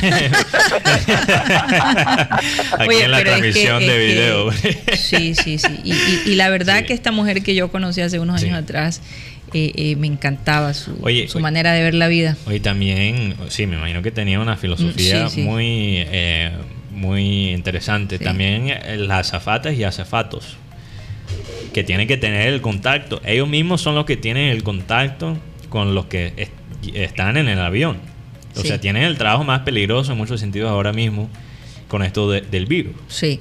Entonces ellos, ellas y ellos se tienen que, cuidar. Que por cierto hubo una anécdota de, un, vuelo donde nada más iba un solo pasajero, una mujer. Imagínate. Y, dice que, eh, bueno, obviamente iba en, clase económica y la pasaron enseguida a primera clase. Tenía ah, dos personas atendiéndola. Se tomó fotos hasta decir no ¿Y, y además ella iba porque su madre, que estaba en un ya un digamos en un proceso, lo que llaman los hospices, que son los sitios donde tienen a las personas que ya están poco a poco muriendo, ¿no? Em, llegó la noche anterior a visitar a su mamá y al día siguiente murió. Entonces para ella fue, sí, llegó a tiempo. Así que para, para ella ese momento con los pilotos y fue, fue, fue muy bonito. Fue, muy bonito porque le hicieron el, la llegada muy, muy alegre. Oye, ¿cómo le dieron la comida? Le empujaron ahí el carrito de lejos. No, ni siquiera usarían el carrito. Estoy tratando de imaginarme eso. Ni siquiera, pero que imagínate tú, tú sabes lo, lo difícil que es viajar eh, y ver solo una persona en un avión. Yo tengo un amigo que es barranquillero, que estuvo en este programa, Dan Encinales, que va a viajar este fin, o creo que la próxima semana, de Barranquilla a Los Ángeles. De, de Miami. Oh, de Miami, perdón, de Miami a Los Ángeles. Sí. Entonces, bueno, él no va a contar, él me va a contar de su experiencia y la próxima semana lo voy a compartir porque me parece muy curioso, curioso para la gente que no puede viajar en avión, cómo es esa experiencia. Debe ser algo de verdad extraño, como una de una película de terror. Sí. No, no, no. Eh, hay mucha gente que ha tenido que viajar y dice que el estrés que si antes era estresante viajar y pasar por todos esos puntos de seguridad, no. imagínense ahora. Y antes cuando sentías ese terror, cuando se, se te sentaba un gordo al lado en, en la parte económica, imagínate ahora bueno, Eso, yo creo que se va. Bueno, ya, porque ya tienen mucho En este momento, ahora ya ellos no pueden tener esos aviones tan llenos. Pero sabe que eso, eh, ahora que pienso, debe ser muy bueno para ese, ese tipo de, personas que tienen el cuerpo ocupa más, más, espacio de lo normal. El, el, cuerpo más rotondo. Redondo. Redondo. Porque. Sí, porque. estaba pensando en inglés. Eh, porque tiene más espacio ahora, tienen todo, quizás las tres sillas para ahí. Oigan, y otra cosita, una, una, anécdota. También si me pueden poner la musiquita un poquito más, más pila. Eh, sí, están como, como un poco dormidos sí, porque por, eh, la música electrónica después. Este, fíjate que PlayStation está. este tipo de, ¿cómo diríamos? De, de, entretenimiento, de, Videojuegos. De videojuegos. Eh, acaba de regalarle a sus eh, fans o a, usuarios, sus usuarios, dos juegos gratis, totalmente en línea. Totalmente gratis. Desde ayer está operando estos dos juegos. Está, está eh, Uncharted y Journey. Y Journey. Y Journey. So, ustedes lo pueden bajar, agregarlo básicamente a, su, a su biblioteca de videos, si se pudiera llamar así Y, eh, está ahí por siempre. Está, sí, si lo agregas a tu, a tu biblioteca, te se, se mantiene. Sí, es una fecha específica. Sí, hasta el 15 de mayo. Así que tienen del 15 de abril al 15 de mayo para bajar el, juego y... Y, estas son para las personas que tienen el PlayStation 4. ah, ok. Para, para, sí, ahí Benji que tiene el 3 está... Ah, Escucho sus... Su, Oye, pero, pero un ah, poquito injusta la cosa. Deberían de ah, bajarlo para las distintas Ahora, no sé, no sé si... No creo que lo tengan para el, el PlayStation 3, porque ya este ciclo de PlayStation 4 se está se está acabando. Ya pronto vamos a ver el PlayStation 5. Oye, y por cierto, Sara Gaido me decía que había visto el nuevo iPhone. Sí. Han hablado un poco de él y, y, dice que no está muy impresionada con el iPhone. Bueno, antes de eso, eh, podemos hablar del iPhone, pero antes de eso, eh, esto con el del PlayStation, ese juego Journey es un juego muy interesante. Sí, porque estuve viendo. el juego es una experiencia meditativa. Entonces tú, lo único que haces en el juego es caminar. Y vas descubriendo cosas. Y vas descubriendo la naturaleza y tu, el escenario. Entonces es una experiencia con la música que tú te metes y es un viaje. Para un desconecte. Para un desconecte. Y hablando de los viajes, un día como hoy, mm. en 1943, el científico suizo Albert Hoffman hizo una prueba con la droga, en ese entonces era una droga nueva, que es la LSD y en ese momento descubrió el poder de la de, la LSD en causar alucinaciones. Alucinaciones. Sí, imagínate. Entonces, un día como hoy, hace Se lo tenemos hay que agradecerle a él entonces que toda esta gente de los años 60, 70 que vivían en otra en otra dimensión. es gracias a lo que el Señor descubrió. Una música muy chévere salió de, esa época, entonces hay que, hay que darle las gracias. Yo, puede ser, creo. Puede ser. Oye, y mañana, porque no ah. quiero tirar la noticia, es, eh, ya se nos está acabando el tiempo, pero mañana les voy a hablar un poquito de cómo, eh, eh, de qué está viviendo Mike Tyson porque hay unas anécdotas con este personaje y cómo él se reinventó. Sí. Eh, muy, pero muy interesante. Así que lo voy a tirar mañana, no vale la pena ahora. Sí, también tenemos eh, una noticia que también voy a tirar mañana, que es sobre el documental de Michael Jordan. Muy interesante, que va a salir el domingo. Mm. También mañana voy a dar la noticia con quizás la manera que se puede ver aquí en Colombia. Ah, porque en los Estados Unidos a través de ESPN y, voy a confirmar que también acá es por ESPN. Bueno, en ah, ok, porque en DirecTV tú puedes ver ESPN. Es posible, entonces posiblemente puede salir aquí en Colombia, voy a confirmar eso para mañana. Me parece un documental muy, muy interesante. Y bueno, para cerrar, Guti eh, o Joan, otra cosita más que agregar para que los oyentes se mantengan actualizados. ¿Cómo? Una pregunta para Joan. Sí el top 5 de los técnicos más grandes que ha tenido Junior. Bueno, es una. Eh, es una tarea para que va a tomar un poquito de tiempo. Un poquito de. Si lo, quieren para mañana, para mañana está. Listo, vamos a ponerle esa tarea a, Joan. Vamos a ponerle esa tarea. Otra nota curiosa de hoy, porque como yo creo que cada día es una especie de Remember Time. Sí, sí, sí. Como ya el, contenido deportivo, ¿verdad? no, está allí. No está allí, no se mantiene. Em, eh, bueno, en general también, en las películas, porque muchas, imagínate, muchas películas se han frenado por esto del COVID. Pero hoy, un día como hoy, en 1889, nació Charlie Chaplin. Cumpleaños de Charlie Chaplin una persona que definitivamente revolucionó el cine. Eh, y eh, de él se conocen muchas historias, ¿no? Buenas y malas. Sí, buenas y malas, pero al fin y al cabo sus ideas, que eh, las ideas que él tenía sobre la vida y la mm, política, muy, muy interesante, Muy interesante. Un, personaje muy, muy inteligente. Y él básicamente fue la inspiración de, de muchos, de muchos comediantes. Yo diría que Cantinfla de alguna manera...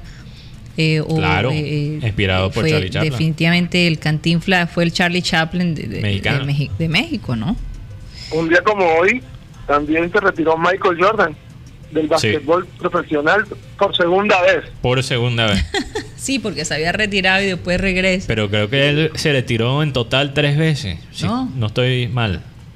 Por los Wizards fue la última vez, ¿no? Sí, por los Wizards. E, entonces el, aniversario es con los Wizards. Sí, claro, la, final que hizo 16 puntos, ah, los últimos fueron dos tiros libres y cuando salió recibió una ocasión de tres minutos. Sí, entonces sí fue dos, dos veces, dos veces, imagínate. Una vez para jugar béisbol, después que lo mataron su, su, padre. Oye, quiero, quiero mandarle un saludo especial a, Freddy Escalzo, que, nos mandó un reporte de cómo están las cosas en Venezuela, que la vamos a mandar, la vamos a, poner mañana, él grabó un mensaje, eh, y, para que nos cuente un poquito cómo están las cosas en Venezuela, que no están nada, nada, nada fácil.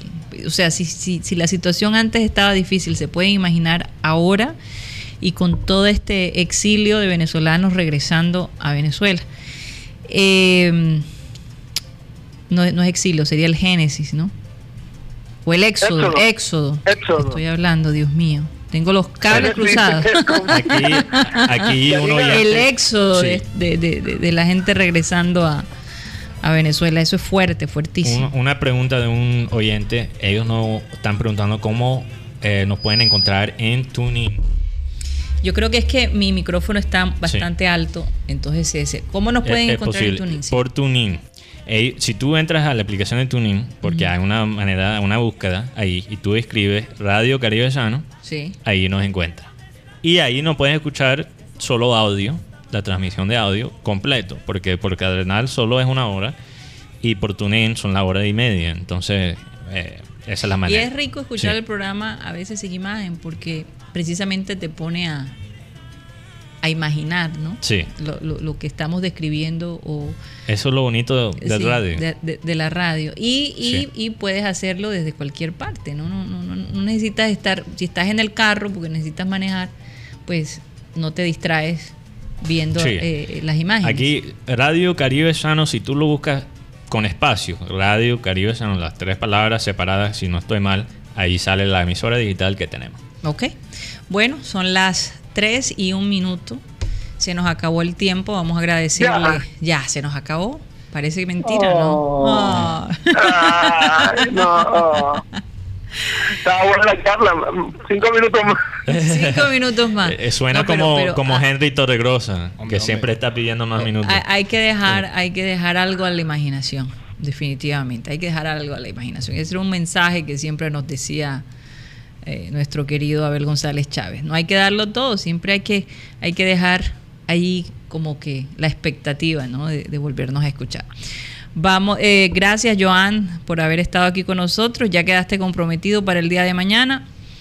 A la doctora Claudia, a Benjamín Gutiérrez eh, y bueno, a todo el grupo. Un saludo para Lady Bolívar, para César Julio, para Rumaira Oca, para Cyril Gueidos que también forman parte de la producción de satélite. Y vamos a pedirle, como siempre, a nuestro amado Abel González Chávez que por favor despida el programa. Bueno, tengo el. Tiene su recompensa, doctor. tengo aquí, este, este, este, este, dame el, versículo bíblico porque también me gusta leer un versículo para la reflexión de la gente que nos escucha.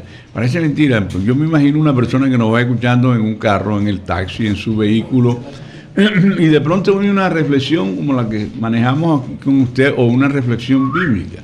Una frase puede cambiar el destino de una persona. Y yo no había caído en cuenta.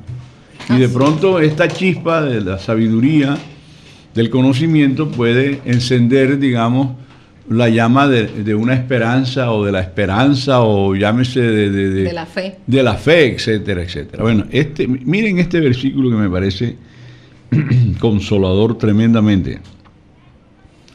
Esto dice el Señor, el Señor tu redentor, el Santo de Israel. Yo soy el, el Señor tu Dios, que te enseña lo que te conviene y te guía por las sendas que debes seguir. Nosotros los seres humanos que somos rebeldes, tendemos a decir, pero ¿por qué tengo que seguir las reglas? Hay mucha gente que se pregunta, ¿y quién es Dios para que yo tenga que seguir? Bueno, cuando ya tú configuras a Dios en tu mente como el hacedor del universo, tú sabes que no es ningún pintado en la pared, que es una persona que tiene por qué conocer todo lo tuyo, porque Él es tu arquitecto y tu ingeniero. Entonces, podemos presumir que evidentemente en él hay una buena fe, hay un amor para decirte, para guiarte y decirte cómo debes seguir lo que te conviene. Dale a Dios la oportunidad de servirte. Óyelo, te conviene. Bueno, ¿qué horas son? Tres, y cuatro. Tres y cuatro de la tarde. Oye, cómo se va el time. ¿eh? Hay que pensar de quién vamos a rajar mañana, porque tengo días que como no hay partido, no hay de quién rajar. Señoras y señores, se nos acabó el time. Satélite, satélite, satélite, satélite.